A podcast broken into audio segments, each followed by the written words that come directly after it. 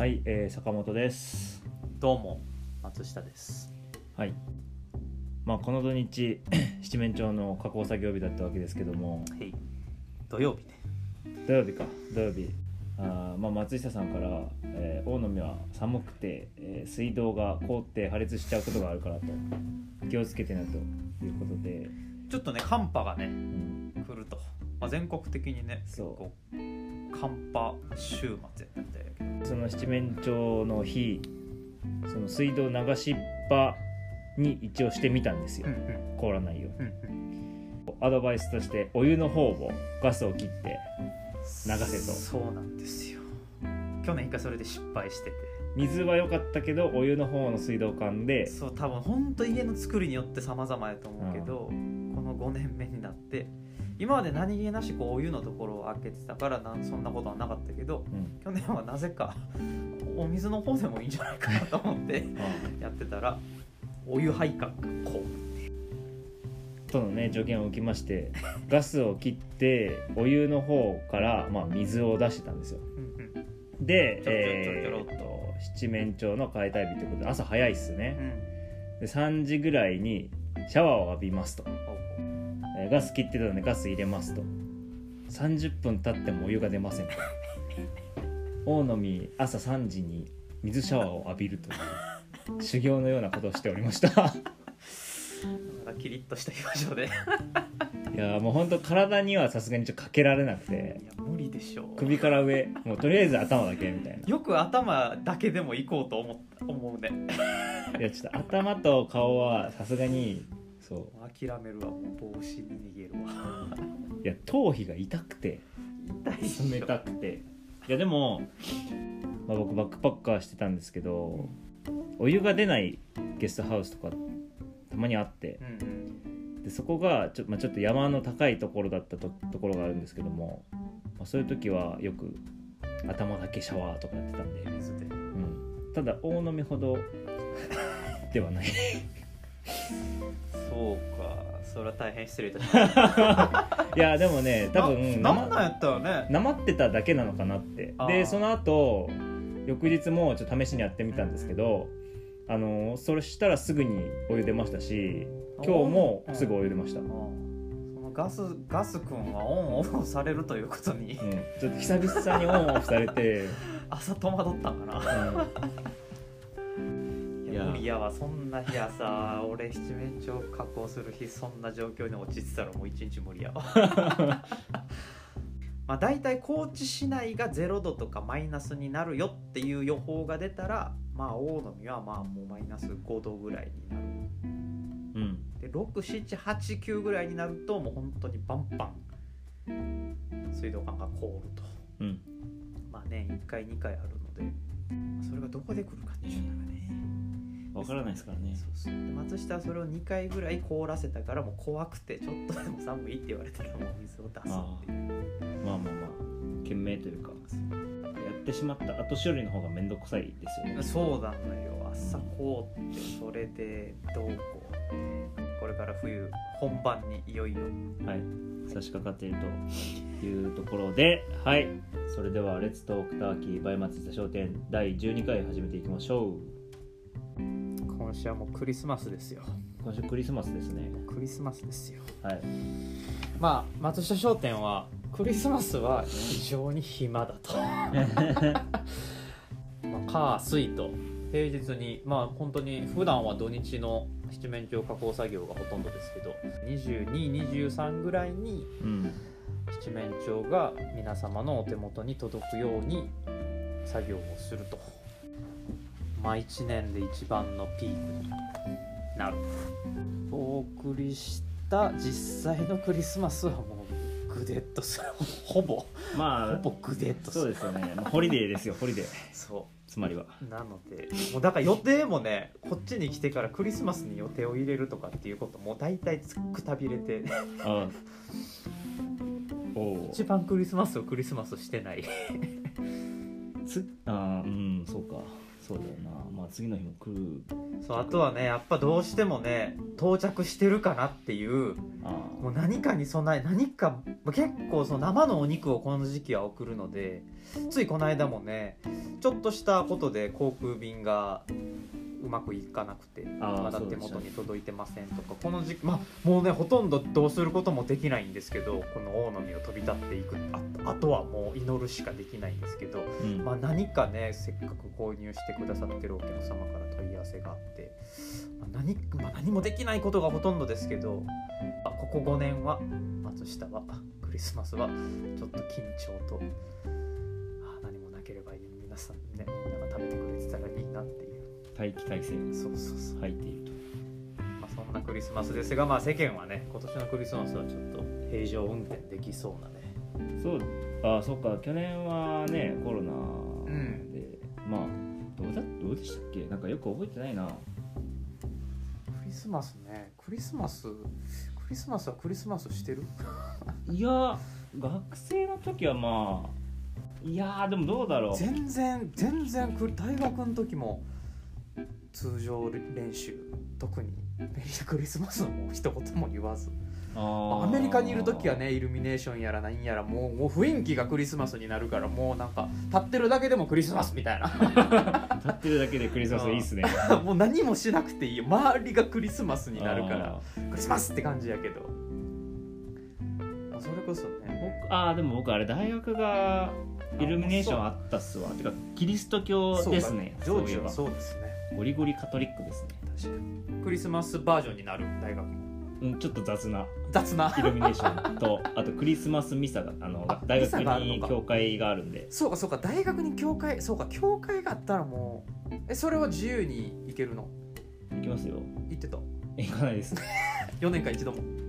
一度も行ったことないですよ。そう一回だけなんかキリスト教の授業っていうのを受けなきゃいけなくてやはあはあは一番最初にそのうちの授業の一環でミサを受けたことあります、えはい、ー、アメリカにいる時はね毎週末教会行ってあそうですか、うん。毎朝教会やし。毎朝集合。8時半にアッセンブリー教会集合。でそこで毎回先生があの聖書から一文引っ張ってきて読むっていう。それはどこの学校でもそうなんですか？アメリカだと。いやどうだろうね。日本。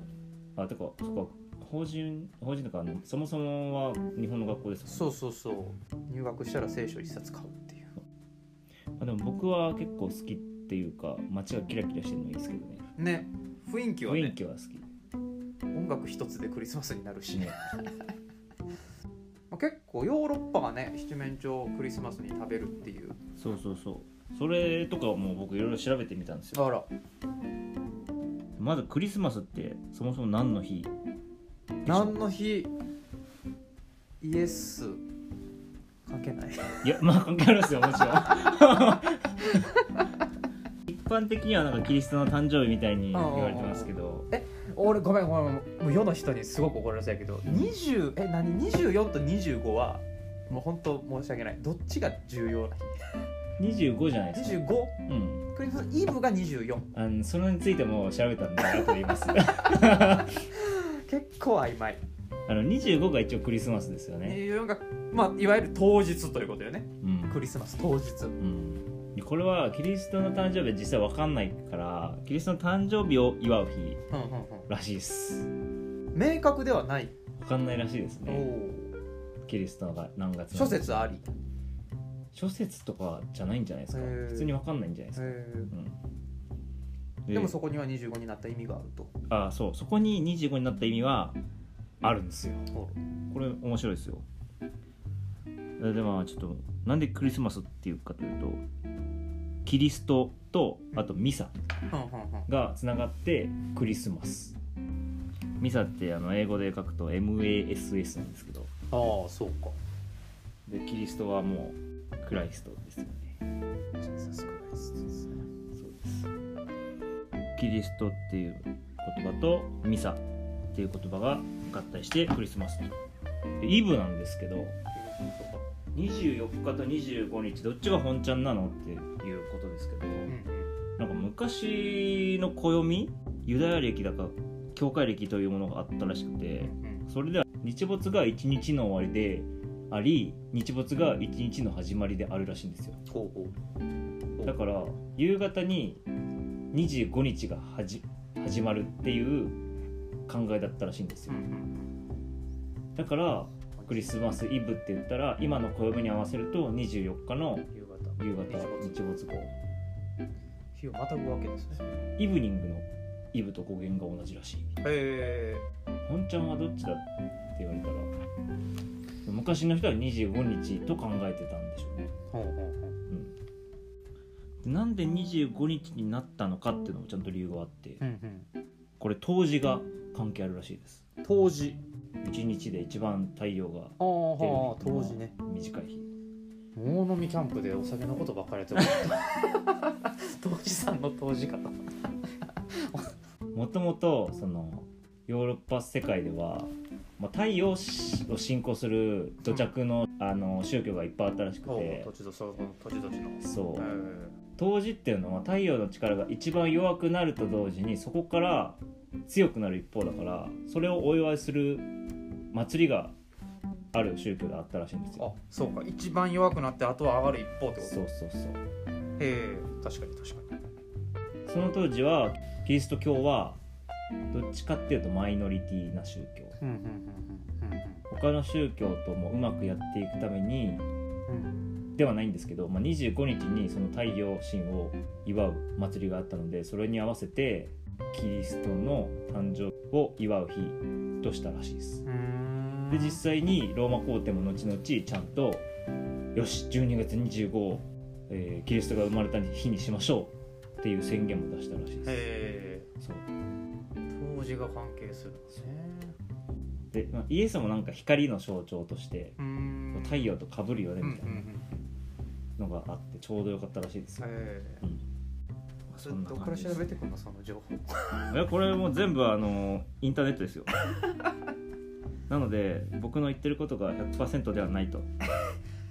まあなかなか歴史は難しいわね。歴史は100%こうが正しいっていうのはもうもはやできないからこそ面白い、で七面鳥がなんで食べられるようになったかっていうのがあるんですけど、うん。めっちゃ単純でした。えあのサンクスギビングで七面鳥を食べるっていうのがそもそも先だったらしくえて、でえー、ともともとヨーロッパでは鳥といったらグース。うん。ガチョウ？うんうん。だったらしいんですけどアメリカにヨーロッパ人が移住移植して、うん七面鳥という鳥がいるのを知って、ん。七面鳥の方が大きいし育てやすくねっていうことで、それがヨーロッパに行って大きいからみんなで食べられうんるし、じゃあクリスマスガチョウじゃなくてターキーの方がよくねってなってターキーが広まったらしい。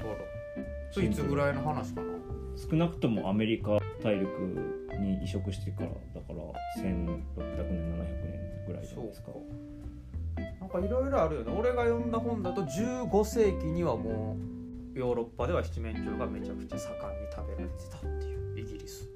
15世紀ですか、七面鳥ってなんか本当にこう諸説ある鳥。まあでも15世紀後半だったらコロンブスがアメリカ大陸発見してるんで、ね。えギリギリね理解できなくはないうんですね、そのあたりがでなんかもうホリデーといえば七面鳥を食べるみたいな人気さはうんうんイギリスではあったみたいな本が。ハッピーホリデーとメリークリスマスの違いも。へえクリスマスをそもそも祝うのはまあメリークリスマスですけどこの前あの松井さんポッドキャストかな普通の会話かなチラって言ったかもしれないですけどあのまあ全体がこうお休みになると世間一般が。キリスト教じゃない人でも。うんうんうんだからそういう人に配慮してメリークリスマスじゃない言い方として Happy Holiday って言い方がある。あ。えー Happy Holiday ってよく言うよね。アメリカなんかよく言われたけど休み休みのたん毎週末 Happy Holiday って言われてるような。あそうなんですね。うん。なんかもうもうバイバイの代わりにもう Happy Holiday って。へえもう休み休みの時週末。あもうや休み楽しんでねみたいな。ああじゃあまあそれのまあそれを使うしかないんでしょうね。キリスト教の人以外。まあ宗教確かにそうね。クリスマスじゃない人もそういう意味では日本はいい国やね。クリスマス日本でクリスマスが流行った理由はうん。もうかなりマーケティング戦略に あの消費者が手のひらの上でこ転がされて 今のクリスマスがあるんですよ。ケンタッキーが日本に来た時とかでカーネル・サンダースがちょっとサンタさんみたいなんですよね。うんうんうんが良くて白髪でひらひげ生えてるみたいなとか。あとクリスマスケーキもあれは不二家のマーケティング戦略らしいです、ペコちゃん。ペコちゃんね。でちなみにサンタさんもコカ・コーラのマーケティング戦略らしいです。でもそこに派生していろんな経済が動いてるっていうのはすごくいいよね。ああそうですね。ね明らかにこのクリスマスには。うちもうちだってそうやし。うん。でもやっぱ節目は戦後なのかねやっぱり。そうなんですまあかね、大正デモクラシーとかもやっぱ結構なんか新しいものを取り入れる種族がなんか流行ったイメージが。日本でそのクリスマスどうやって導入されたかっていうと、まあ、よくこうどのサイトで調べても出てくるのがなんか明治屋っていう百貨店が1900年に銀座に店舗をオープンする時にこうクリスマス向け商品を売ったのがきっかけで広まる知られるようになった。いやでも確かにでもそうやと思う。なんか七面鳥もやっぱりその明治になってうん。欧米文化を取りやっぱり欧米の文化を取り入れていかないといけないっていうところで皇室で七面鳥が食べられてたりとか、うん。ね、いろんなものが多分欧米を見習ったっていうそう。あでめっちゃ面白いのを発見したんですけどうん僕。日本に12月25日がうん。祝日だった期間がある、あそうか今祝日じゃないのか。うん、今普通の。普通の日ですよ。そうかそうか。へえ。すごい偶然なんですよ。うんうん。大正天皇が崩御した日が12月25日。で1927年から1947年の21年間は12月25日は大正天皇祭ということで祝日だったらしい、結構長い期間。21年。ね。日本にもなんかそういう歴史がまあ確かにあるんだ松下商店は今年は鍋っす。なあなんです。まあ七面鳥使いますけどはいね、鍋用です。クリスマスソングといえば何ですか？ええクリスマスソングか。今パッと出てきたのはうん。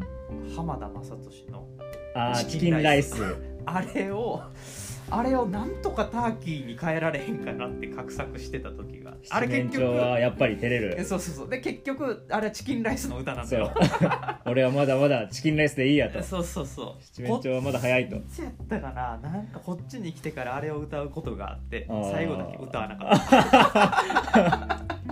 ターキーライスにしろとあそこだけ歌わんかったら周りの人が納得してくれた あーそれウケるうんなあれね結構ね面白かった。そう。